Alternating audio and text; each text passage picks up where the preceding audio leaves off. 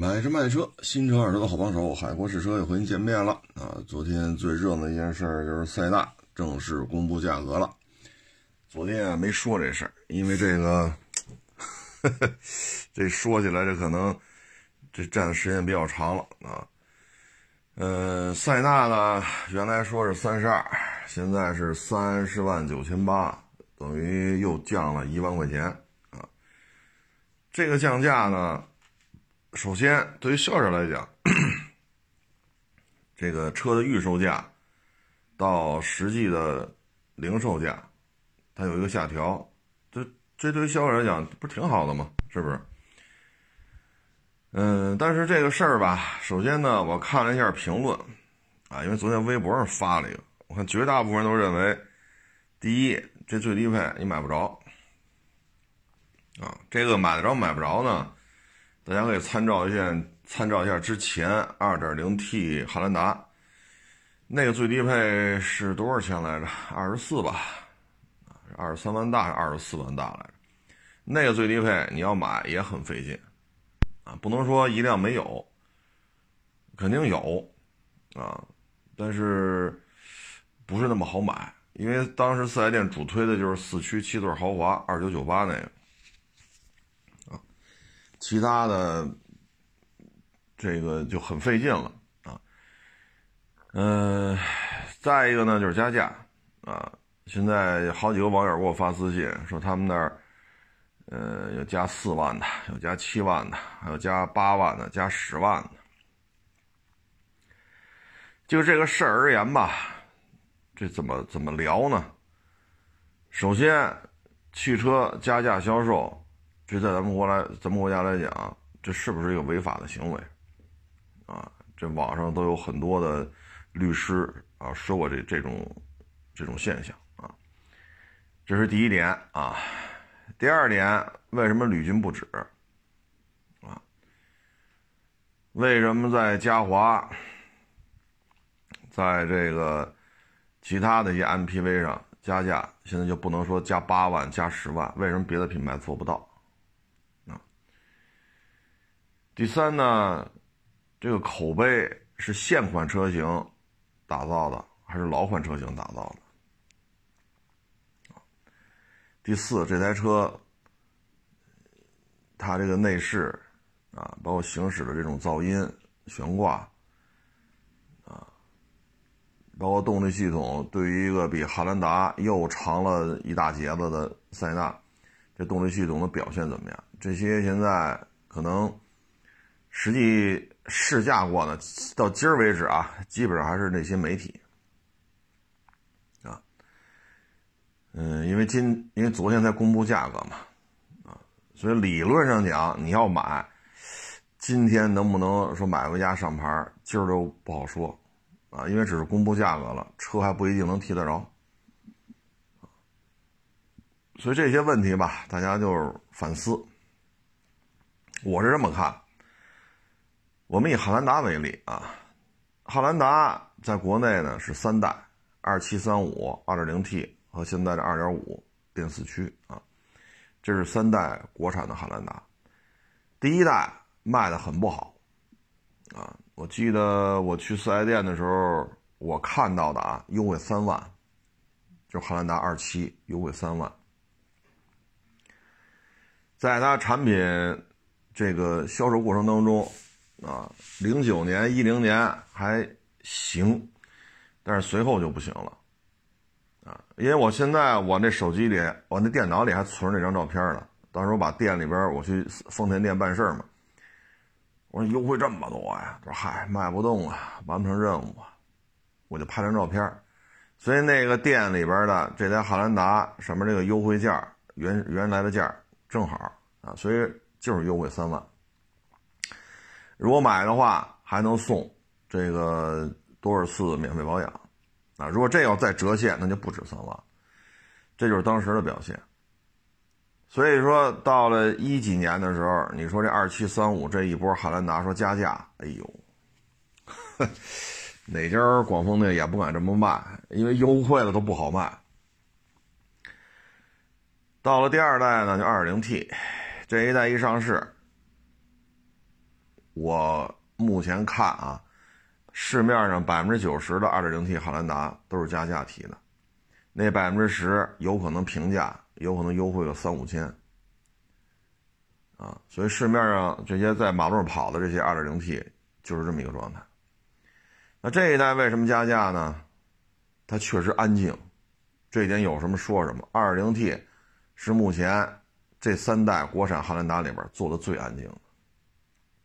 你别看它已经不是最新款了啊，现在已经是2.5电四驱的汉兰达了，但是它的噪音承上启下啊。可以说，哎，承上启下这词儿也不合适，就是这三代里边，它做的是最好的，啊，因为这 2.0T 也收过也卖过，也不老少了。总体感觉吧，嗯，首先呢，2.0T 的发动机经受住了时间的考验。我们见过最大的就二十几万公里的，不烧不漏，一着车这声音没得挑。你要弄个二十几万公里的 A6。二十几万公里的 Q 五，好家伙，这，但是人家二点零 T 这汉兰达，故障率就要比这个，我们就以大众、奥迪为主吧，这个国内可能比较常见的，汉兰达二点零 T 要比这二点零 T 故障率低很多。咱不能说没有，说它永远不坏，这也不能这么说，但是它故障率确实低很多，包括烧机油，包括气门室盖渗漏啊。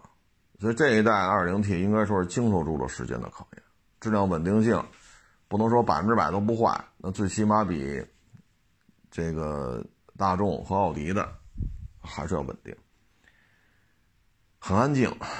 当然了，你说配置有什么亮点吗？没有。我对这一代最不满意的就是第二排船长椅给取消了。二七三五的时候是有船长椅的，到 2.0T 没有了。这我也觉得很无奈，啊，我认为这事儿不应该这么办，但是厂家就这么办，啊，配置不高，啊，配置不高，它一直加价呢，有可能是因为安静吧，啊，动力最咱不能跟别人比，它这 2.0T 带着汉兰达跑不能跟别人比，但是比之前的27、35跟那个相比，车船税、油耗、噪音、动力。它在这几点之间拿捏的比较均衡，啊，拿捏的比较均衡，所以这个怎么说呢？也有可能啊，我个人认为二零 T 这汉兰达就是比较均衡，啊，但是我没想到会加价。我认为这个加价原因是什么？有可能是途观，啊，途观成就的它。那会儿途观是加价的，一零年、一一年啊，到一三年这车还加价呢，就是老途观啊，最高的时候有加四万的，甚至有的网友说加五万啊，我知道加三万多，这这是有的，当时北京店里就加三万多。那后来为什么迅速的？你看现在这途观 L，还加三万、加五万，好家伙，你看看优惠几万吧。有可能呢，是对手表现呢，确实宣传的造神运动，然后库叉啊。你看这一三年大顶配的 2.0T 汉兰达，呃，不什么就那个一三年大顶配的途途观，你看它当时是多少钱？三十多。你再看看一三年长条灯汉兰达2.7，你哪怕是个五座没天窗的2.7。你再看看它多少钱？你再看看当年新车得差出去多少钱？这就说明什么呢？时间一长，对于这个极度不认可。这时候有一种心态呢，就是原来瞧不上这汉兰达二七三五，但是时间说明了这些问题到底出现在谁身上。扭过头来，现在二手汉兰达二七三五巨保值。扭过头来，二零 T 这个，大家觉得嗯，这个比大众那强。听说强在哪儿了？我觉得第一，烧机油这一块不敢说都不烧，但最起码比大众这个强。第二，故障率，啊，2.0T 的这个比大众那个故障率低一点，啊，再一个空间稍微大一点。当然你说加价，我个人认为这就有点过了，啊我认为就有点过。我觉得这车优惠个万八的，比较符合它的市场定位。但是我也没想到这车就就这么加，啊，一直加到现在，这个多多少少是有点过，啊，嗯，至于说塞纳吧，因为它没有国产三代，啊，就现在这个三十三十点九八，这才是国产的第一波啊，之前的老塞纳，老老塞纳啊，这倒是也都接触过，这些车呢，我觉得。你看大顶配 Limiter 啊，三点五四驱，这卖的可是不老少了。这种塞纳，老款的有六 AT 的，有八 AT 的。我个人感觉这车新车卖个五十多啊，办完了六十多，我觉得还行啊。但是说现在港里边卖的七十多，这个我觉得有点不太值了啊。你说裸车五十多，或者裸车六十六十一出头。啊，办完了别超七十，我觉得这车还行，啊，最起码 limit 以他这状态吧，我觉得对得起这价格。你毕竟三点五这关税在这儿，是不是？嗯，方方面面吧，咱们 P V 当中稳定性、质量、空间啊，保养费用，这车应该都拿捏的比较到位。毕竟原装进口嘛，如果说卖个五十七八。我觉得这车以进口的身份来讲值。那现在这个车国产了嘛，所以起步价三十万九千八，港里边三点五的两驱的最低配，比这个得贵啊，得贵不少。所以你从价格来讲吧，国产的排量又小了啊，所以卖成这样，我觉得也正常。啊，三十万九千八，原来咱们预测的是三十一万九千八，就是别克 GL 八 ES 这一块比它低一点三十一或者三十二。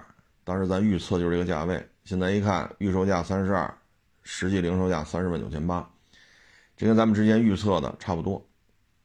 从这价格来讲，这大体格子还行，但是配置表没拿着，所以咱只能从尺寸和价格来看。啊，这还没没看这配置，如果它的配置比三十一万多的这个别克 GL 八 ES 稍微高一点，那这个咱也没法说人家不合适，那就合适了啊，那就合适了，因为配置表没找着啊，所以有些事儿不太好再细致细致一点去掰扯了啊。那说加五万加八万。我觉得这个啊有点过了，啊，这就有点过。嗯，现在呢，其实国内这经济形势啊不太理想。你看咱们现在这 GDP 第三季度这状态，包括对于第四季度的预期，包括出口，啊，包括国内的大基建。这现在都是或多或少有一些问题的，嗯，可以说到今年下半年，整个经济的状态呢不如上半年，啊，汽车呢也是一个重要的拉动内循环的一个内容，啊，因为咱们现在也没有办法，你说扩大出口吧，唉，第一，这个海运的费用涨十倍、涨八倍。第二呢，有些就牵扯一个贸易战的问题，啊，这有些事咱就不在这多说了啊，因为说出圈的话容易有麻烦。那有些就不是，就不是说，哎呀，我的东西是物美价廉呀，啊我这东西是不是质量很好，跟这没关系了，啊。第三个呢，现在像越南这样的国家，放飞自我了，啊，也不再搞封城了。工人大规模流动，这个那个，啊，唉，所以你作为一个内循环吧，你说你把它弄一下子掐住了吧，有时候也是为难。但我个人认为，塞纳从进口改国产，从上一代到这一代，三十万九千八，因为没拿着配置表吧，我们只能说这大体格子这个品牌，这个车的名字。这个价格，我觉得差不多，就在我的预期当中啊。我当时预期差不多就是这个价位。嗯，加第二，我觉得加价这么加，就以现在这种经济形势这么加，这个从法律层面来讲，这肯定是违法的。如果这么闹下去的话，这就完全取决于想不想办了啊。这要想办的话，就以这种加价方式。啊那没有办不了的，你包括那网约车平台，论资本、论资金、论影响力、论占有率、论市面上在网约车这个圈子里的话语权，服不服？厉害吧？说办就办，为什么呢？你跟国家大的这种趋势是有冲突的，所以像塞纳就这种加价方式呢，怎么说呢？嗯，只能走一步看一步了。但是从我个人来觉，我我觉得这车这么加，就是一个字儿，不值得买，不值得购买。那再往后说呢，像别克 GL 八，因为没拿着配置表，回头拿配置表对一下吧。如果跟别克 GL 八 ES 一个价位，或者说比你还便宜啊，你三十一万多，我三十万九千八，我比你便宜吧？那别克的应对方案就是两条。第一降价，第二增配置，是两条同时上，还是说我保持价位不变，我大幅度增加配置？这就看别克这边怎么应对了。对别克来讲，肯定是有压力的啊，因为 MPV 圈子并不大，在国内认的是什么？国内认的是 SUV 啊。你看 MPV 卖的好。咱别说五菱了啊，那个说 MPV 多多少少有点牵强。就说 GL 八这卖的好，那你看 GL 八能卖多少？一万多台。你看 SUV 什么叫卖的好？一哈弗 H 六，一四 S 七五，俩 SUV 各自一年都能卖几十万辆。所以你通过这就能看出来，国内认的是 SUV，认的不是 MPV 啊。只不过种种原因吧，十一补缺呀，细分市场啊，所以才有了 G L 八这样。但是你说它是王者，没错。到现在 M M P V 当中，G L 八销量确实很好，这是事实啊，不是这个月、上个月，这这最近这一两年它都这样，而且现在也开始加价了啊，加个万八的、一两万的啊。但是这里边呢，总体来看市场并不大啊。如果塞纳呼啦啦、呼啦啦抢走了别克 G L 八很多订单。那 G L 八就必须有动作，因为对别克来讲，全系都是高额的折扣，保值率没法看，新车促销，哎呦我老天，哎呀，这这这，哎大家都转转就知道了啊。所以现在 G L 八能做到这样，实属不易啊。所以对于别克来讲，这是它的命根子，也是摇钱树啊。非常小的市场份额当中，出来塞纳这么一个车。对于别克来讲，它是需要自己反思的啊。那别克还好，为什么呢？第一，我这卖的就是多；第二，我有二十年以上的国内的这种呃精耕细作啊。但是呢，谁倒霉了呢？就是嘉华。如果他卖三十二，我卖二十八万多，那我们之间差三万来块钱，还行。现在库差降到三十万九千八了，他那边二十八万大，现在差多少？差两万了，啊，这差两万了。这对于嘉华来讲，这日子就不好过了，啊，实事求是的讲，到现在我在马路上，就这个嘉华一旦没见着，一辆都没见着。就北京这街头啊，像我这也属于天天出去这儿跑那儿跑的主。嘉华卖的怎么样呢？这大家应该心里也有数。最起码我们没看见说嘉华加三万加五万，我们看到的是嘉华，哎呀，不行，送你点东西吧，送你点保养啊，送你个贴膜啊。我们看到的嘉华现在就这样。所以呢，作为嘉华来讲，这事儿很难很难受了，因为做的已经足够大了，啊，配置也足够高了。你说这怎么弄？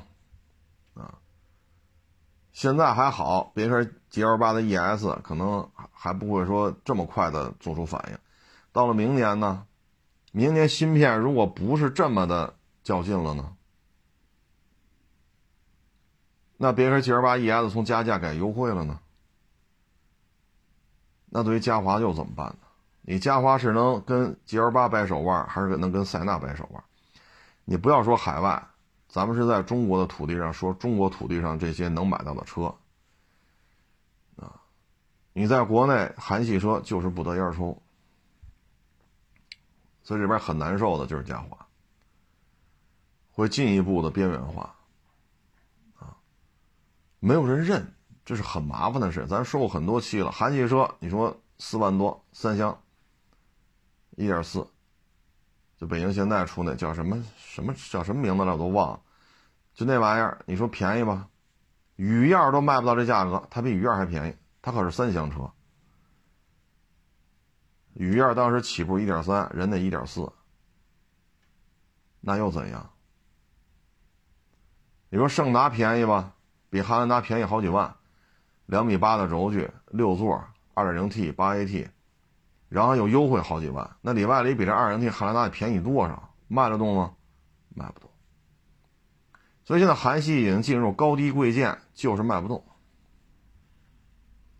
也就是什么呀？什么朗动、领动、菲斯塔、伊兰特，就这个级别还能万把辆，剩下的高了低了都不行。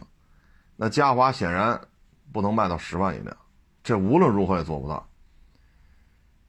当然，现在卖二十八万多，你说个儿大吗？不小，配置低吗？不低，卖得动吗？这些问题大家去探索吧啊！所以现在呢，这个塞纳这么做呢，基本上就这么几个趋势啊。第一，这车还会加价；第二，加这么多，这车不值啊！你别看我过手过了这么多塞纳三点五的啊，但是我认为这个塞纳国产之后，如果加好几万，不值。第三，这个行为这么大张旗鼓的，这是不是违法了呀？第四，别克 GL8 ES 会根据塞纳3098这一款的配置，包括后续的啊，包括再贵的那些配置，它会一一一去对，啊，你这个价位跟我价位差多少？你的配置多少？我的配置是多少？别克 GL8 ES 肯定会迅速的做出反应，要么降价，要么加配置，要么既降价又加配置。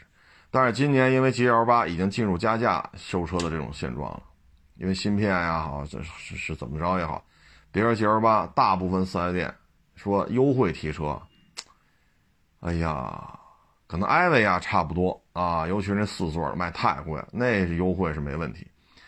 但是你说三十多万的 E S，二十多万的六五二，有优惠也是象征性的了。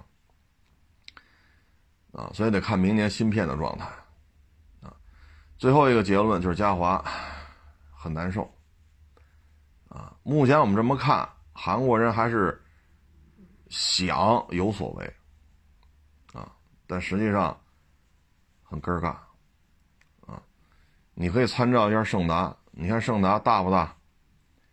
六座，配置低吗？价格高吗？优惠少吗？方方面面它都占上了，卖得动吗？卖不动。你是一点招没有。你说二手车保值率不高，确实，但是你新车比汉兰达 2.0T 你少花了十万，二手车比人少卖几万，那不也应该的吗？你不能拿指导价去比较它的二手车售价，你看你当时实际提车价来比较它这个售价，啊，所以从这个角度来看，那胜达就值。啊，因为它起步价才二十亿出头嘛，啊，你要买个次顶配，二十小几，办完了加购置税什么的，也没多少钱，啊，你办完了加上购置税，跟现款二点五混动汉兰达的起步价就差不多，略有出入啊，但差不多，但你已经是次顶配的包牌价了，那边是起步的零售价，还没算购置税，没算加价呢，那你说你会差多少？啊，卖的时候呢，少卖个七八万，我觉得也正常，因为你买的时候少花了十万，是不是？咱这价位可是次顶配，就比人家最低配的裸车价差不多，但是咱这是包牌价，加上商业保险，加上购置税了，就卖到这个样了。这盛达又能卖怎样？唉，这所以这就是现状吧，就跟各位做一个分享啊。反正我认为塞纳加个五六七八九万的，那就是不值啊，绝对不值。至于说有没有人买，肯定会有人买。没人买，那干嘛还加价呀？对吗？那蒙迪欧怎么不加价呀？那福克斯怎么不加价呀？那英朗怎么不加价？是不是？斯巴鲁森林人怎么不加个七八万呢？那嘉华怎么不加个六七万呢？您说是不是？啊，所以大致就这么一情况吧。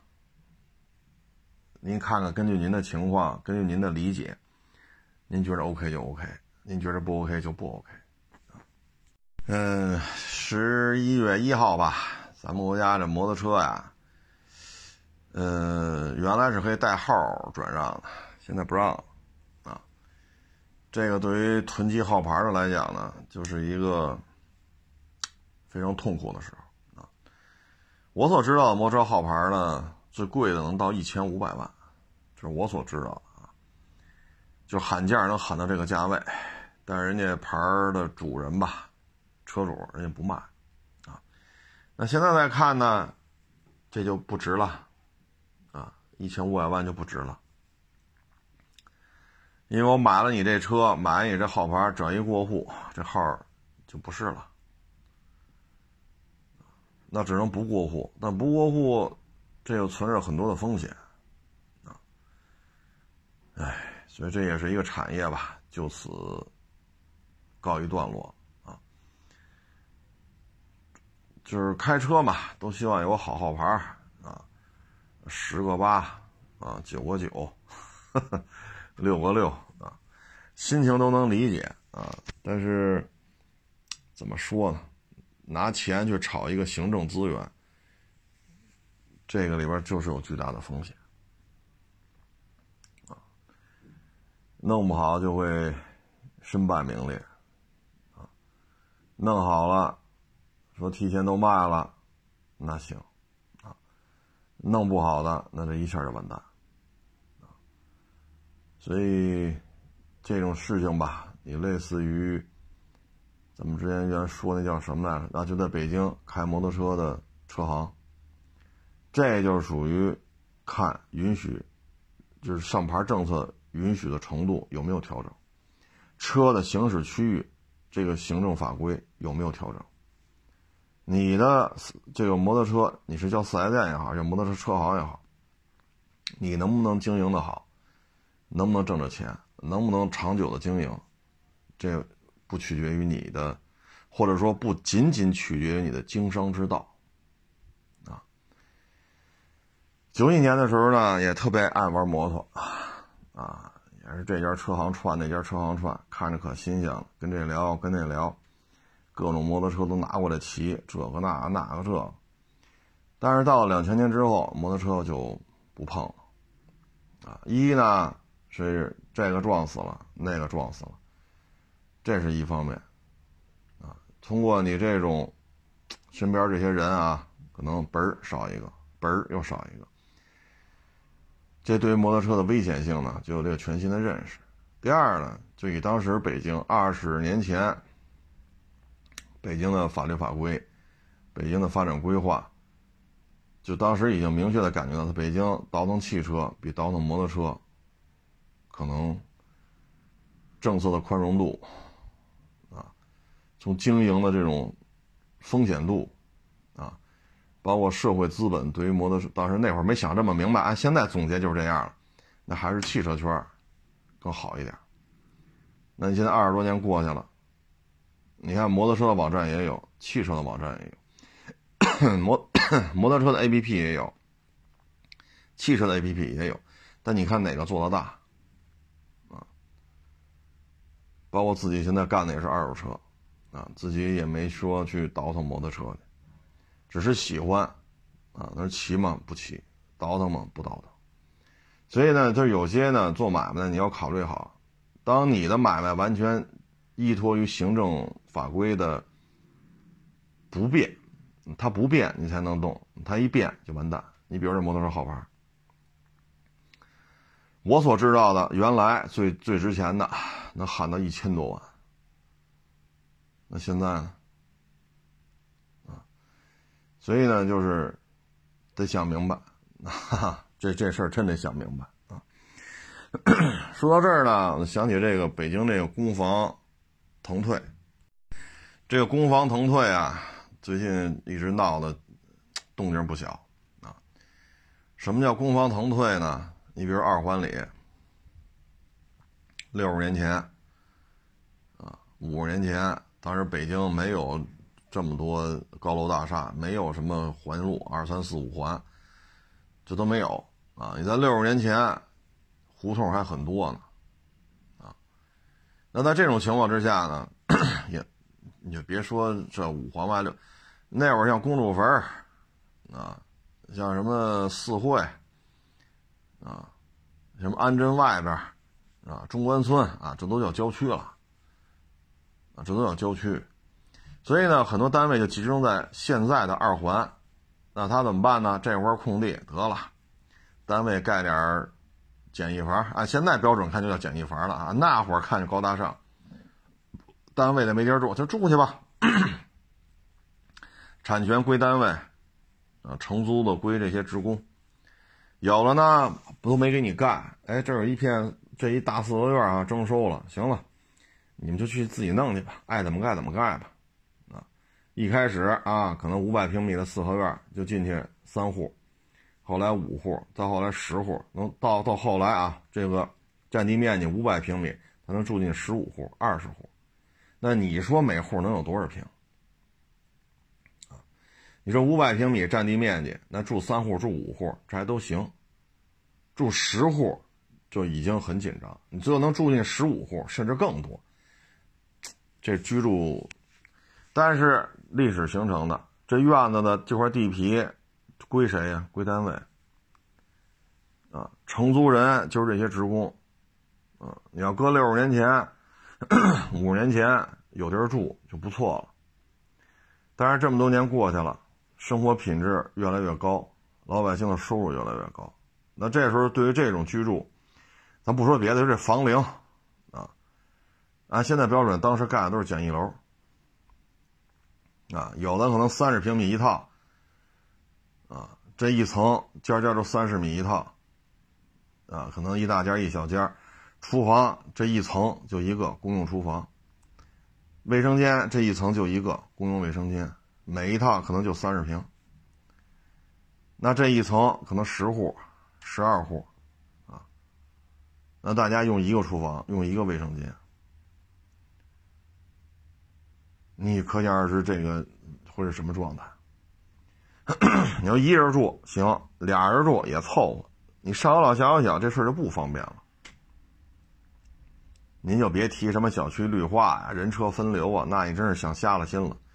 那现在这种情况之下呢，尤其是刚才说那大杂院这种，现在呢就是谈一平米多少钱腾退，五环外共有产权，或者说廉租房。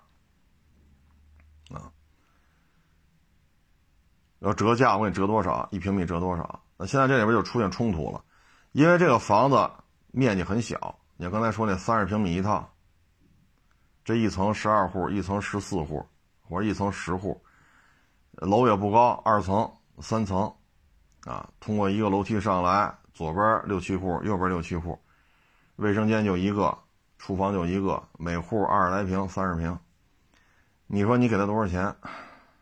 本身这产权是这个实际住住的这个人的吗？不是，产权归单位，只是承租人，当时没有办房本的这个行为。毕竟六十年前吧，单位的房子也没有说买的这么一个说法啊，这都五六十年前的事儿。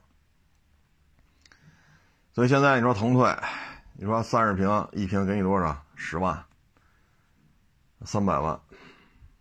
三百万，北京买房，不是买不着啊。像燕郊，不是那河北的，就是燕山石化这一块啊，呃，可别说差了，不是北三县，就是房山这边，燕山石化这边，包括顺义，你别去那个什么祥云小镇啊，就顺义老城区，等等等等，啊，他还能买着两三万一平的房子，甚至啊还有不到两万的，但已经非常非常偏了，那都不是五环了，那离五环还远着呢。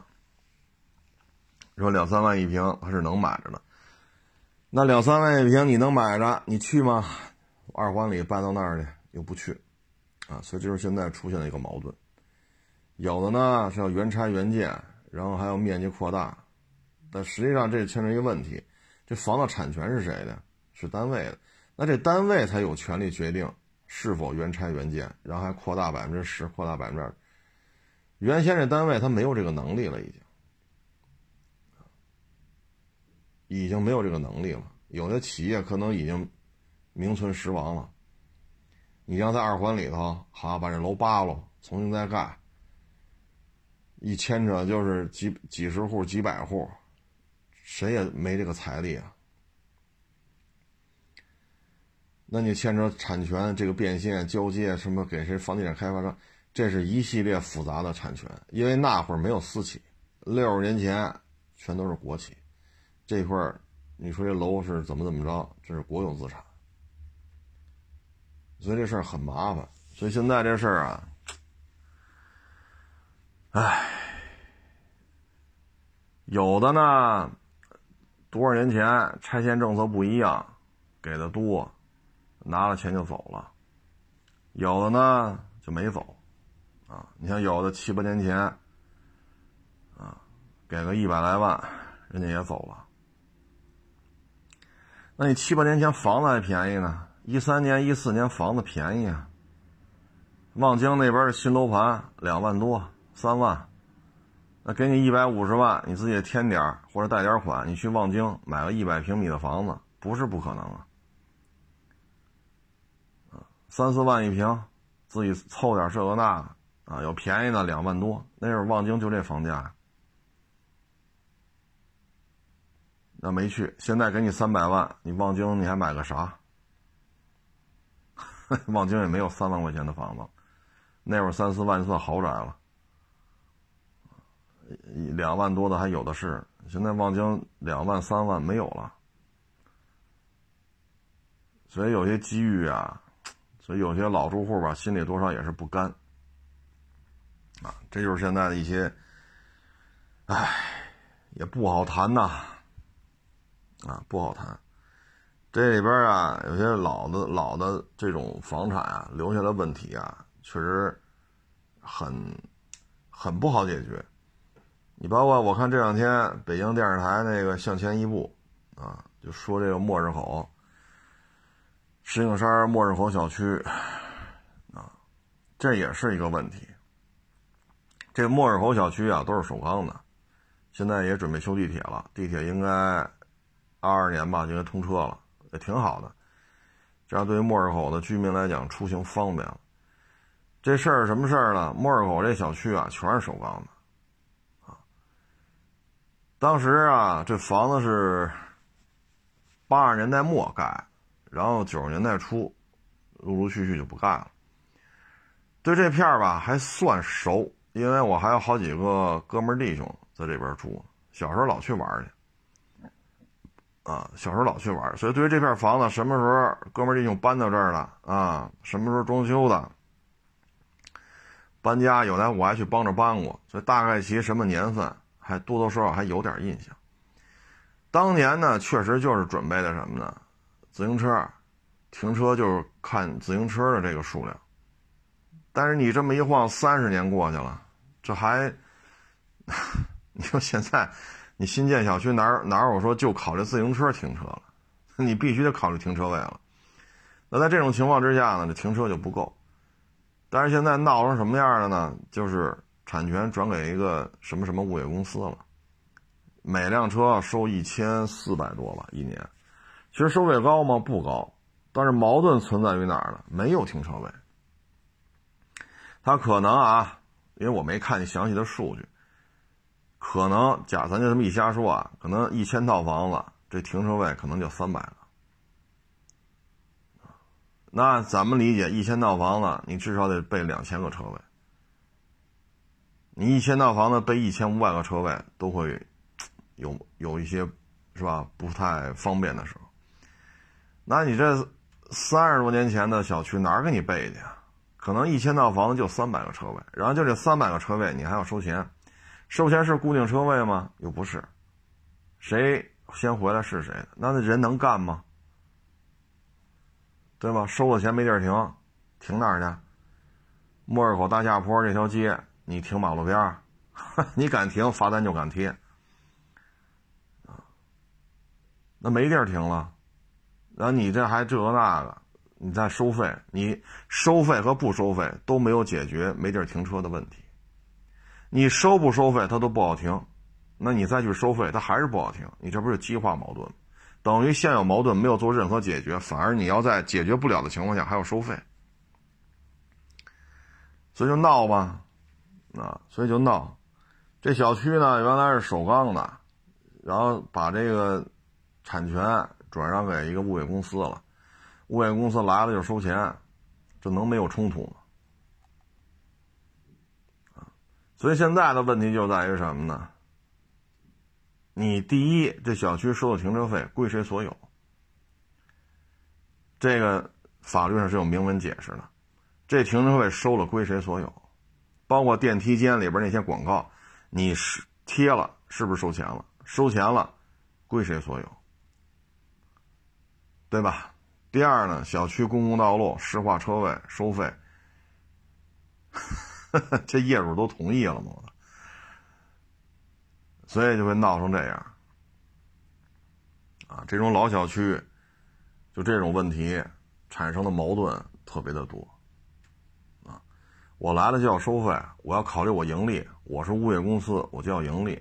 那你考虑过你收完钱和不收钱问题丝毫没有得到解决？你考虑过这个吗？对吧？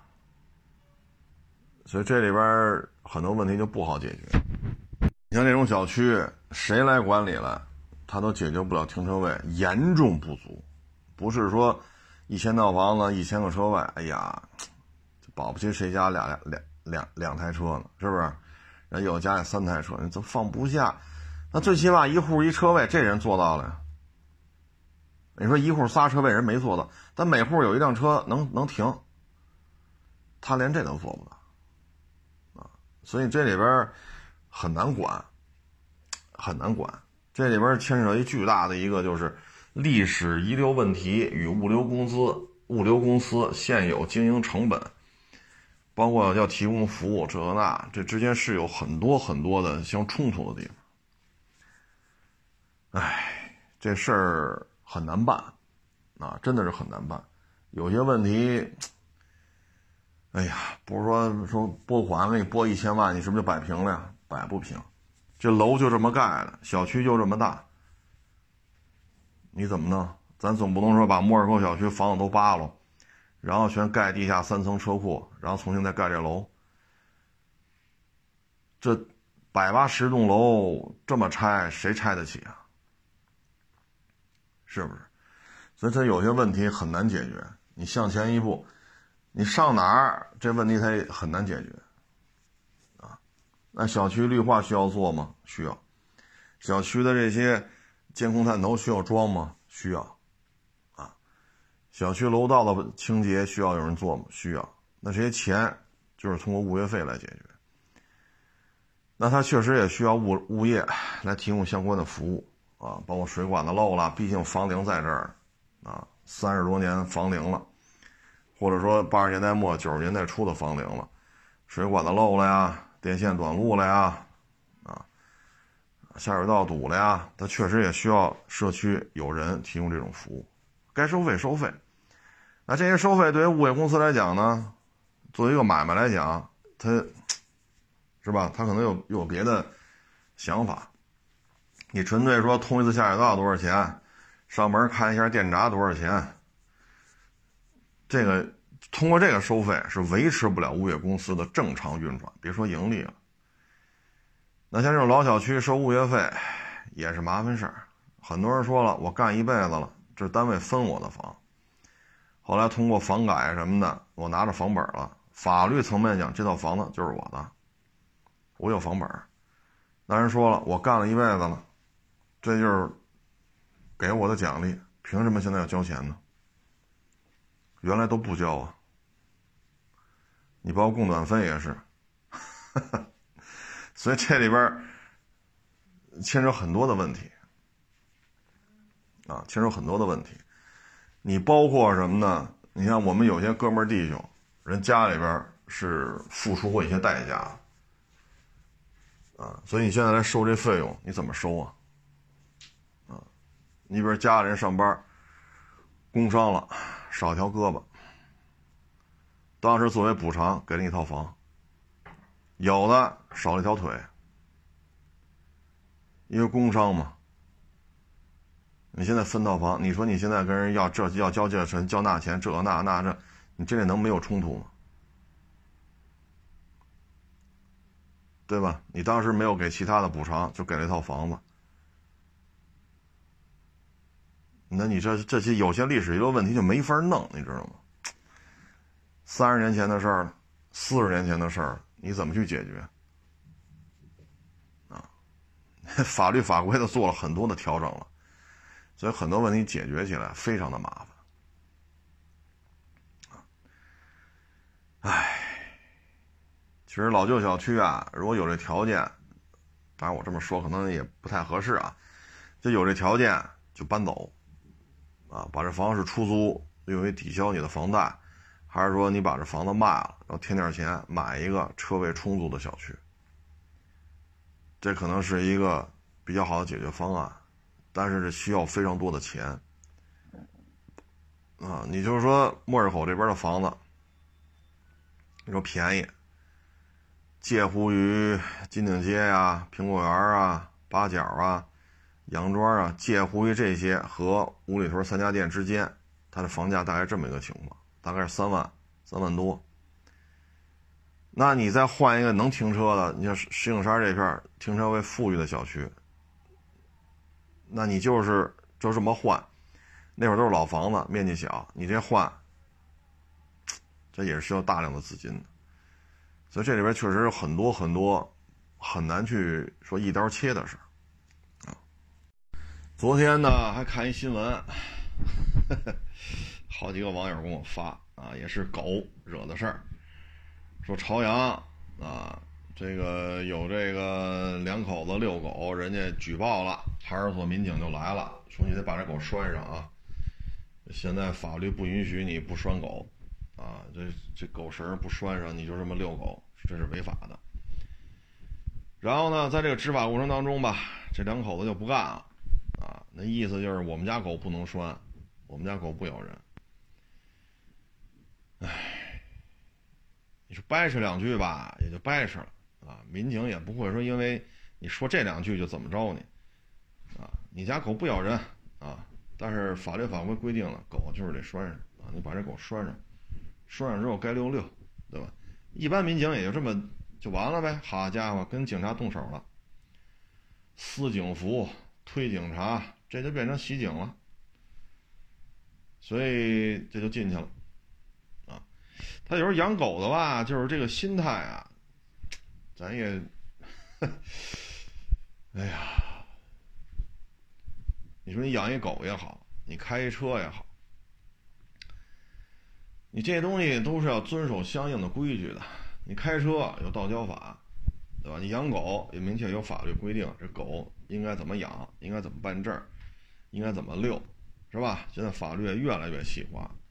包括你买套房，这房你应该怎么住啊？你不能说没事拆承重墙玩，屋里承重墙你全给拆了，那你这事儿可大了，对吧？包括这房子，你说你出租，出租也有相应的法律法规。你不能说好一套一百平米的三居，你住三十多口子，这肯定不行啊！这肯定不行。这派出所哈、消防也好、居委会也好，都得找你了。你不能好家伙，一百平米住三十多口子，你你这么住，这是要出事儿了啊！每每这个每每住一个人对应几个平米，你房本是多少平米，除以这个平米数，你知道房子最多住多少人？这是有明确规章制度，所以说你干什么都得遵守相应的规定，是不是？你说拆重庆墙，面积小，承重墙给它拆了，我做成大开间好家伙，您这咔咔咔一拆，你这事儿可大了。包括遛狗也是，就这种，你像马路上经常看见这种人，特别不屑，啊，特别不屑。我们家狗不咬人，啊，就很反感的那个意思啊。这不是你咬不咬人的问题，法律规定了遛狗就必须拴绳没说这狗不咬人就可以不拴，咬人才拴，没这么说呀。那你这还掰扯来掰扯去，最后变成什么了？变成袭警了。那你这就是管吃管住了，啊，所以这就是一心态的问题。说到这儿吧，我还看了一个纪录片也是一个网友问我，啊，问我当年他是问我什么？天通苑那会儿多少多少钱一平？后来我一看啊，这片子是是一什么情况啊？二十年前，有一小老板投了点钱，在回龙观买了一套三居。然后找了十几个大学生，啊，还还都是学历还都挺高的，什么北方交大啊，什么北京工业大学，还都这学校还都不错。毕业之后不找工作去，就在三居室里边啊上下铺，然后十几个人给人玩那游戏代练啊升级，然后通过这个挣钱。哎呀，这房子呀！回龙观那会儿啊，天通苑，天通苑，天通苑刚拍刚开盘的时候一千多点一千多点后来一千六百八，两千四，然后就哭嚓就涨上来了。回龙观那边开发的晚，回龙观那边零四年、零五年的时候好像是几千了已经。天通苑这边开发的早点最早是不到一千，然后一千二百多，一千六百多，是这么一个状态啊，是这么一个状态。通过这个片子呢，他想反映的是什么呢？就是这些人呐，首先按二十年前来讲，二十年前大学生找工作可比现在好找啊，这是第一。第二呢，学校都不差啊，北方交大、北京工业大学什么的，这学校都不错啊。唉，谋份差事应该是。比现在容易。第三呢，就通过这个导演跟这些十几个人聊，就在网上啊纵情驰骋，在网上称王称霸，但是现实生活当中，他们有按现在说法有明显的社交恐惧症，就跟人打交道的时候，眼神啊、说话都就一看就是有明显的一些需要调整啊需要调整的地方。极其不善于跟人正面的交谈，啊，所以在网上呢就是纵情驰骋，啊，这个可以说是找到了很多现实生活当中无法得到的这种社交的这种快感，啊，所以这就是现状，啊，这就是现状。然后这个这波人呢，干了几年之后。可能也干不下去了吧。过了几年再去的时候呢，这房子又重新装修了一遍，啊，人呢，有些陆陆续续就不来了，人家就去找工作去了，有的呢又去另外一个公司接着做这游戏代练。哎呀，说到这儿，我想说的是什么呢？就是浑浑噩噩啊，似是而非，大好青春都浪费了。九十年代的时候呢，我还在学校里边干过呢，啊，当时给我印象最深的就是那个学校，来这上，毕业了就能够拿到北京户口，啊，结果就有几个小姑娘、小小子惹是生非，最后就给开了。你放到二十年前、二十多年以后再看这事儿，放到二十多年以后再看这事儿。从这儿能考到这儿来，能毕业，毕业百分之百包分配，百分之百包，可不是说什么去去扫马路去啊，去去去去怎么怎么着摆摊不是正经八板的单位，国企，百分之百给你包分配，然后签劳动合同，户口就转成北京的，二十多年前就这样。你哥现在多少人为了拿一北京户口削尖了脑袋？你说现在拿北京户能不能能？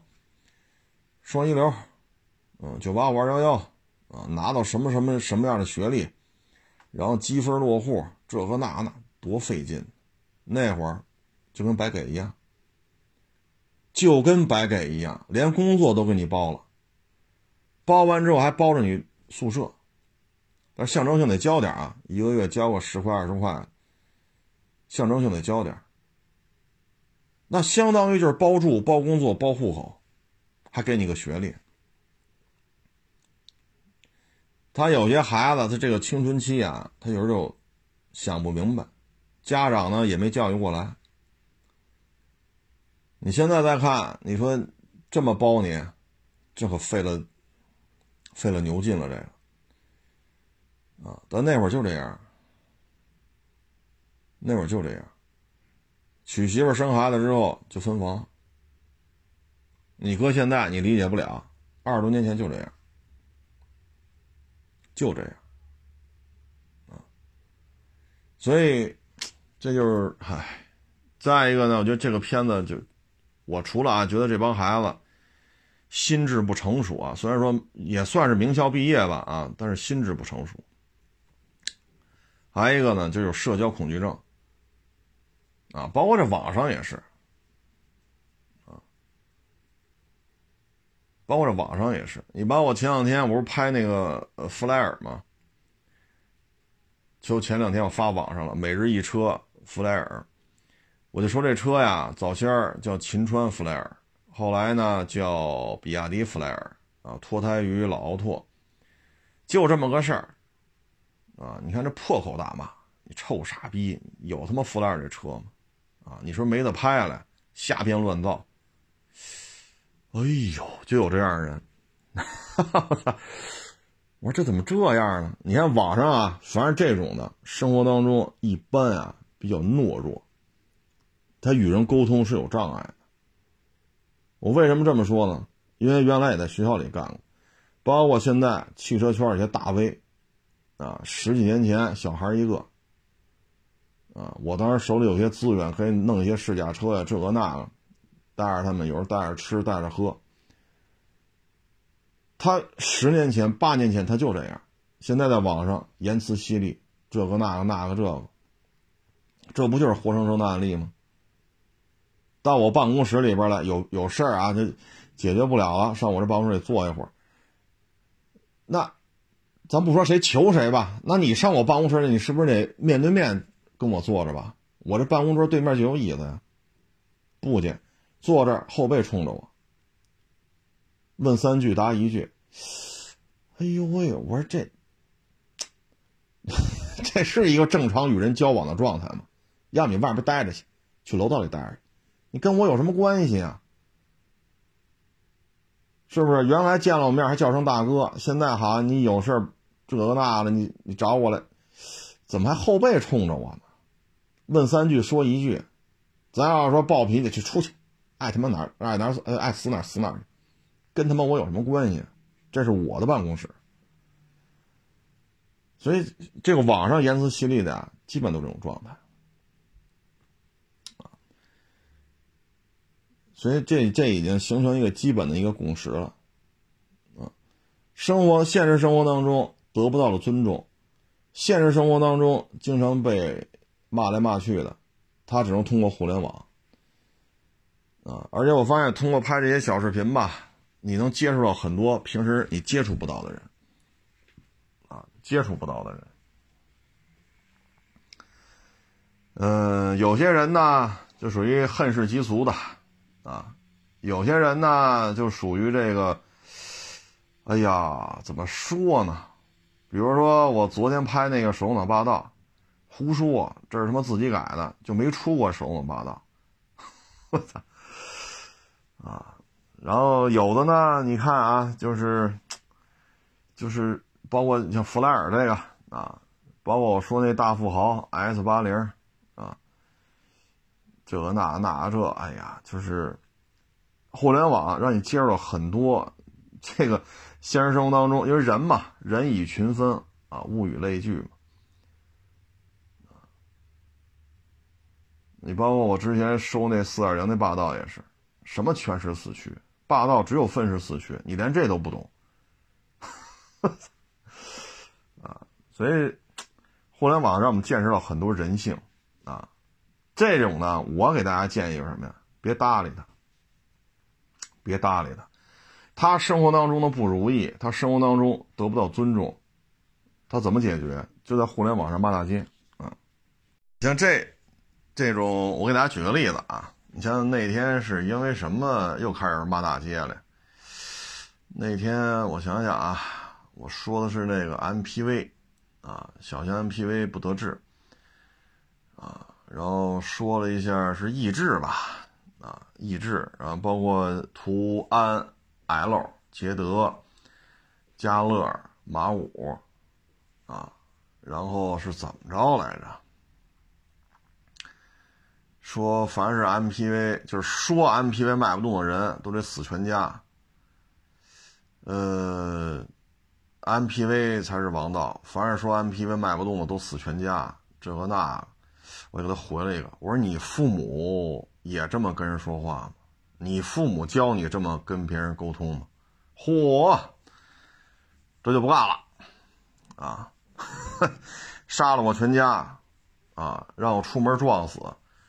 啊，让我全家死翘翘，啊，全家活不过明天，啊，今天晚上上我们家要弄死我们全家，这个那，哎呦，我老天，就就就就就来了，啊，所以这些人呢，你看啊，你别搭理他，你只要一搭理他，你会发现呢，他刚才那份言论，他自己认为已经很讲礼貌了，哈 哈就是现实生活当中被人骂、被人呲的、被人数了。他已经没有地方发泄了。他刚才那种表现的沟通方式，实际上呢，就是现实生活当中别人这么说他，你再这么一回回他，他的自尊心就彻底爆发了。啊！我就我就问他，我说你父母也这么跟人说话吗？还是你父母教你这么跟人说话呢？北京老话嘛，又跟你爹妈散德行来了。咱还没说这么直接呢。那实际上这不就是爹妈教育的问题吗？社会交往恐惧症，你要让他们干我们这活了，天天什么人都得接待了，有买车的，有卖车的，有置换的，有不买不卖纯聊天的，啊，有一天到晚这咨询那咨询的，啊，教育局电话打不通，你给我打一个，啊，教育局电话打不通，你给我打一个，哈 还有的就是什么，我在张三车行买一车，我要让李四替我上一外地牌。现在李四不给我办，张三说了不办过户不办给我，你说我怎么办？那我哪知道你怎么办呢？你跟张三二手车行买一车，让李四帮你去上个外地牌。那李四拿了钱不给你办，这边说不办过户不不让你开走，你你找我了，你说我们能怎么给你解决？我也不认识你，你说那家车行我也不认识，你找一代办的我也不认识，你这事儿我也不知道。我怎么帮你？车管所电话打不通，你给我打一个。这你说我也不认识你，我有什么义务说你电话打不通我就替你打去？打通又能怎样？我再打一车还是开车上你家把电话给你打通了？你说吧。这这这忙怎么帮啊？这忙怎么帮？这这我也不知道怎么帮你了。你要像我，他像我们像我们这种是什么人都接待，他可能头发 一夜之间就掉干净了啊。那我们跟人接待，我们也这样。你来看我车了，你看我的二手车，你不买你死全家。我要这么弄，好家伙，我这买卖开不开了？谁还找我来？但是他在网上就这样，所以你看得出来没？没有什么太多的存在感啊，没有太多的这种。怎么说呢？能够驾驭什么资源吗？能够摆平什么事儿吗？应该说什么也摆平不了，因为你摆平什么事儿也不能靠这么聊天儿啊。所以这就是互联网在上面非常的强势啊，言辞犀利啊，这个，你说咱有事说事儿，对吧？咱有事说事儿。你说三点五有没有全时的？有。三点五有没有分时的？也有。对不对？泪眼灯的三点五八道都是全时的，横灯的三点五八道都是分时。咱有事说事儿啊，对吧？包括我那天说那印度那摩托车是叫八加还是八级？我说这发音怎么发呀？这不有网友说吗？他说这个叫八级加。这摩托车印度叫八级加，咱有事说事儿不就完了吗？你不能说啊，你连印度摩托车不知道叫什么，你死全家。这这这这是一个正常沟通吗？人家网友说了，说这个。B A 勾 A 勾啊，按 这个这个字母排列叫八级加啊。我说叫八加八级，他说不是八级加。你有事说事不就完了吗？你总不能说啊，你连这都不知道，你死全家。你说你现实生活当中你这么这么跟人打交道，您说您能做点啥？你卖煎饼都卖不出去，你问问煎饼多少钱？你不买，你死全家。你这这煎饼摊谁还谁还敢上你这吃来？好家伙，你这你这下个毒。所以呢，就是从这代练，啊，就是二十年前呀，各位，二十年前，天通苑两千多块钱，就二零零零年的时候，天通苑那边两千两千多点一千多，这价都有过。零四年、零五年的时候，好像四五千块钱了吧。是回龙观那边有一个什么全新的，当时还去看了，叫什么全新建材模式试验小区，什么 PVC 的什么管什么这那，那叫什么？那小区叫龙，哎呀，是我忘了，就是回龙观那边啊，当时还挺荒凉的呢，得顺着铁轨走，哎呦，可荒凉了。边上有那么个小区，都是不高，六层吧。当时那小区才四千多，那是零四年、零五年的事儿，零五年吧，好像是，好像是零五年的事儿。那时候很高端的一小区了，是在天通苑啊，回龙观，回龙观。咱就这么说，交大毕业，北京工业大学毕业，两千年的时候出去找份工作，按天通苑一千多，咱就多说点，两千四百八，按两千四百八一平，你找一份工作。你干几年，这钱也能买，因为什么呢？到零五年的时候，那高端，什么先锋实验科技，什么材料什么，那小区也不过就四千多，啊，那会儿大学生像这种啊，找工作真的比现在好找多。所以那会儿努努力，在北京干几年，按照天通苑、回龙观也好，几千块钱一平，咱也别说一千多、两千多、四千多，买一套房子不是不可行。就非得跟这玩玩这游戏，跟人说话的能力都没有啊！因为那导演去采访他们，就感觉他们说话都费劲啊，问三句说一句，就都都这个劲头了啊，太可惜了。现在一晃也四十多了，两千年的时候大学毕业嘛，二十二，你放现在，这可不都四十多了吗？那会儿考公务员、考编制、进一些央企、国企，那跟现在可不一样了。现在内卷多厉害！现在好，街道办事处都得要硕士起步了，啊，街道办事处找一在编的一文员，一个月四五千块钱，都得要博士、要硕士了。搁二十年前没有这么招聘的。要放在两千年，这种学历去央企、去国企。去一些带编制的地方，比现在容易，是不是？你一个一个都是大小伙子，不傻不捏的，学校也挺好的，哎，所以有的时候，这还得让孩子呀多与人沟通，不要让他有社交恐惧症，不要让他老在网上才能发泄。他其实咱一直说嘛，乐观、积极、健康、勤奋。你得有一个与人沟通的能力，咱不是说好家伙，天天怎么怎么着的，但是最起码你有一个跟同学也好，或者参加工作同事也好，领导也好，兄弟的兄弟单位也好，上下游这种合作单位也好，你最起码接人待物都有一个正常的一个状态，啊，你不能问三句说一句。好家伙，坐到我办公室里这个状态，好，我说这他妈的，你有事儿干没事儿？没，咱咱也不好意思，毕竟小嘛，啊，你说看着他长大了，这话咱有点托大了。那最起码这这都认识好些年了，你说这 这孩子怎么现在这样啊？我操！咱咱咱们就是家里孩子可不能这么教育啊。包括这青春期啊，包括一些大的一些抉择，这道理应该讲清楚。啊，说爹妈过于强势，啊，或者放放羊了，这肯定不好，啊，不好。你像这个有些这个就是犯了法了，啊，警察来了抓了，一看多大呀？十二，这多大？十四，那多大？十五，嚯！哎呀，那警察就找爹妈吧，这这太小了，这找爹妈来了啊！你们家这孩子怎么怎么着了？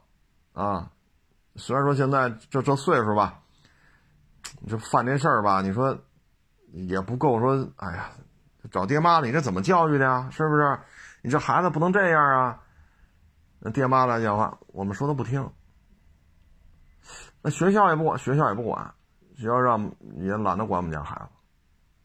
老师都烦我们家孩子，我也烦我们家孩子，我们都懒得管，爱咋咋地吧。嚯，你把警察搁这儿了。哎呀，他说你这个啊，下次要是再怎么怎么着，这就真进去了。他岁数小不代表他就进不去，这事儿可可不算小了，只不过是未成年。见人爹妈连管都不管，那你让警察怎么办？那只能给讲清楚，你这事儿啊，再再厉害一点，这可就进去了啊！这个那以后找工作什么的，这这留案底了。这个这警察还苦口婆心劝爹妈，爹妈连管都不管，管不了，说什么都顶嘴。我们不管了，你叫我们来我们来，你让我们领走我们领走。所以，哎，这孩子教育到这个份儿上，确实也不好办了。哎，反正就我知道的啊，就是有些。历史的机遇啊，失去了就失去了，啊！你看九几年就有这样的，你来这上学，给你个毕业证，包分配，管宿舍，啊，有宿舍一个月象征性的交点然后给你个北京户口，给你签工作合同。你现在哪儿找去？哪儿有这种？二十多年前就有，几个小姑娘、小小子，天天搁这闹。啊这个那那那这个，除了不学习啊，什么什么什么事儿都干，那最后只能全都开了，那没办法，学校也有底线，你玩太过的全开。你现你搁现在看，户口给你解决了，住给你解决了，单位给你解决了，你无非就负担自己吃的吃的这个问题，就三顿饭呗，也有食堂，是不是？多好。想不明白，啊，想不明白，包括有的孩子，我我到现在我印象都特别深，收学费嘛，哎呦，那钱又皱皱巴巴，皱着吧。过去咱老说看电视，咱老说，擦，这他妈太假了，一点都不假。我当年就遇见过这样的家长，交学费，学费真的不高。你看那爹妈，哎呦，那穿着打扮的真是。你再看那手，你看那指甲，一看就天天重体力劳动，啊，掏出掏出点纸币来，哎呀，一张一张皱皱巴巴，皱皱巴巴的，啊，说为了交这学费，家里的猪都卖了，啊，这那，你一看这爹妈真是，哎，有时候我看这孩子，我说，当然不能打孩子啊，但是我看我说我我说，你爹你妈就一天地里干活。好不容易养头猪，把猪卖了，凑点钱给你交学费，然后给你生活费。你说你天天在这就是玩网吧，就是玩游戏，抽烟喝酒打架上网吧。我就是你对得起爹妈吗？你在这毕了业了，有户口，有单位，有分个宿舍。哎，那那最后那只能开除，管不了。那按理说啊，你说自己孩子看见自己爹妈这么辛苦，那咱得，咱花钱得节俭一点，能不花就不花了，是吧？吃啊穿咱都注意点，因为爹妈挣钱太不容易了，我好不容易能考到北京来，我这个都能解决，我有份工作。咱们认为应该是这样，人家认为我就是玩游戏来的，愿上上不愿上拉倒，你管不着我。打架、喝酒、玩牌、赌钱、玩上网吧、刷夜，这个那个，哎呀，那那我们也没办法这样啊。所以你你老说这啊这太假了，就二十多年前这事儿我就亲眼所见，亲眼所见。所以这个做父母啊，也是需要一些艺术。什么都不管也不行，又打又骂也不行，要什么给什么也不行，啊，他有时候确实需要一些艺术，啊，这确实也是，否则的话，有些历史的机遇没了就没了，没了就没了，唉，你包括这个，尤其以前的法系车啊，谁说法系车不好，谁死全家。我勒个去！这法系车卖不动，哎呀，那怎么没人说塞纳加价死全家？那该加价加价，汉兰达加价死全家。所以就是为了让人关注到自己，可能有些时候就故意，包括那些养一些呃非常葛的一些小动物啊，啊，有些非常需要得到一些关注。现实生活当中，可能这种关爱有点少。现实生活当中，这种关爱可能有点少。父母给太多了，不代表关爱给多了。父母天天连打带骂的，这肯定不行。父母忙或者离异，或者闹离婚，或者长期两地分居，或者特别忙做买卖，这孩子得到关爱也不够。所以长大之后，他总有一些这种行为，总有一些这种啊，你包括这法系车，这个你买了。啊，咱咱不是说买法系车这那，他不是这意思啊，就是说你买了，有些人是能正常沟通的。我这有时候也有些法系车，收入也来，人能正常沟通，人说我就喜欢呀，高速稳定性不错，便宜，买一个就完了，配置也不算低，人家能够很正常的沟通。但有些人就不行，啊，有些人就不行。那你现实生活当中你也这么说，人说法系车不好，你死全家，那哪个单位领导敢敢招聘这样的人？那同事就得得跟你保持多大的距离？好家伙！哎，其实有些买法系车能正常沟通啊。我我我俩月前还收了一台老爱丽舍呢，那是置换的老爱丽舍啊。那不是也能正常沟通吗？之前也找我聊过天也找我这看过别的车，这月找我来置换了。人家能正常沟通啊，聊的也都挺好的，有时候微信上还还聊两句。所以你看，就家庭的关爱足够了，他他正常表现都是没有问题。就是怕这个，所以有些你看网上这些啊，可能就是，我觉得我说的也对啊，就是你父母就教你这么跟别人说话呀，还是你父母平时也这么说话？这是就是根儿，啊，这就是根儿。父母太忙了，或者父母顾不上这孩子，或者父母给太多了，或者父母给太少了，最终就会出现这种情况，啊。所以你在网上骂大街的，基本是这种情况。现实当中，现实生活当中接触这些法系车车主，没看出哪有问题，我觉得都挺正常。你包括我说过三零七 SW、三零八 SW，人家俩车主彬彬有礼。我今天收了俩，一样收一个。三零八 SW 还没发就卖了。你看人家俩俩车主，哎，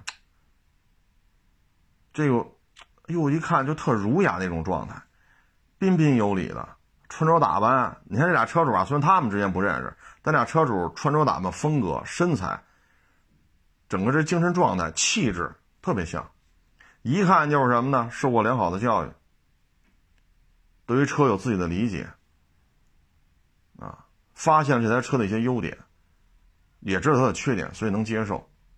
人家沟通起来温文尔雅的，网上的那那那就是另外一回事儿，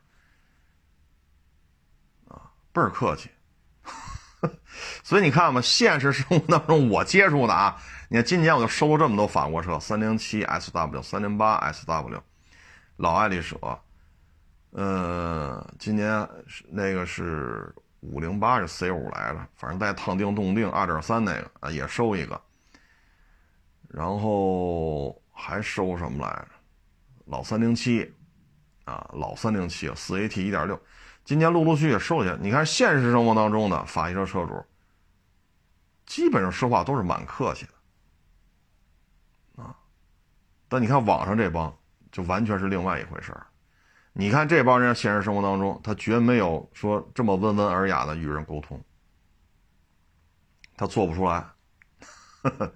所以呢，就是咱们这节目呢，岁数大的人多，穷也好，富也好，你说。昨天我还跟这个网友聊呢，啊，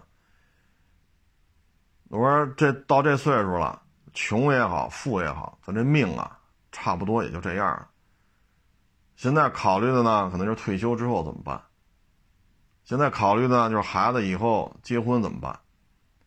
因为已经到这岁数了，啊，你说你现在再让我去 NBA 选秀去，就我这个，就我这个腰围。姚明都没人，都打不了 NBA 了，你说我还去？那你纯粹是想瞎了心了，对吧？所以，穷也好，富也好，咱这命啊，差不多也就这德行了啊。把老婆孩子照顾好，把老人照顾好，能挣点就挣点，挣不着了就挣不着，挣不着了咱也不着这急，挣着了呢咱也别出去嘚瑟去。已经这岁数了，啊，就把孩子照顾好就完了。把老人照顾好就完了，啊，所以这个孩子照顾他，老人是是老人这一摊，好小孩是小孩这一摊，啊，所以就仅供参考吧，因为接触的人比较多，包括网上，啊，包括这网上，啊，你会看到就是平时生活当中你绝对遇不到一块儿。尤其是网上的这个法系的，动不动杀你全家，你说这玩意儿，你说这是一个正常沟通的问题吗？那你说把我们全家都杀了，法系车一年在中国能卖两百万辆，那也行，我们也算是为，毕竟是合资车嘛，中间最起码有一半是中国的股份，我们也算为中国工业汽车工业发展，也算是献条命啊，奉献自己的生命也行，牺牲我一个，多纳点税。啊，法系车的这些生产线相关的这些研发呀、生产呀、制造啊，包括四 S 店能多挣点钱，咱也算造福人类了。问题你杀了我全家，这法系车它就卖的好吗？你看我今天收这些法系车，三零七 SW，人家买日系去了；三零八 SW，人家买德系去了；爱丽舍，人家买自主品牌去了。啊，那三老三零七那那个还那个二点三那个烫金动定那我忘了，那都是买的日系。反正我这儿看没有一个说再去说四 S 店买法系的没有，啊，但是人家也没说杀了我全家呀。这车不保值，人家心里也很清楚啊。人家也没说拿个刀捅我了，没有啊，所以。现实生活当中能够正常沟通的，这是一拨人；网上骂大街的，又是另一拨人，啊，所以就仅供参考吧。其实根儿上呢，就是咱们这听众啊，基本都是成家立业的，所以孩子教育这一块啊，可是不能松心啊。就包括前两天说吃那个哈根达斯的冰淇淋似的，老人带着出去玩了，我说这以后不能这么吃啊，这冰淇淋贵。啊，老人退休金是多少多少？你这多少多少？你得跟他讲，不是说吃不起，对吧？车行都开了，上百万的车搁那放着，你就就这么个冰淇淋吃不起吗？吃得起，吃得起，你不能让他说想吃什么吃什么，什么贵买什么，我要什么就得得到什么，我想买什么就能买什么，我想吃什么什么，想怎么花钱怎么，这打小可不能这样，你得讲道理。孩子一听，哦，那那这么弄，这是挺贵的。我说以后就别吃了啊，就老人出去，你说就这么点退休金，你别这么别这么弄了。嗯，好，明白了，这是挺贵。孩子明白了，明白了就完了呗，懂这道理了啊。所以现在，哎，也是这个社会节奏啊太快压力太大，所以你看很多孩子，你就知道他父母是什么状态。唉，仅供参考吧。希望每一个人呢，繁华过后呢，都有一个好的归宿啊。那树长再高，树叶也得落在地上啊。欢迎关注我的新浪微博“海阔试车手”微账号“海阔试车”。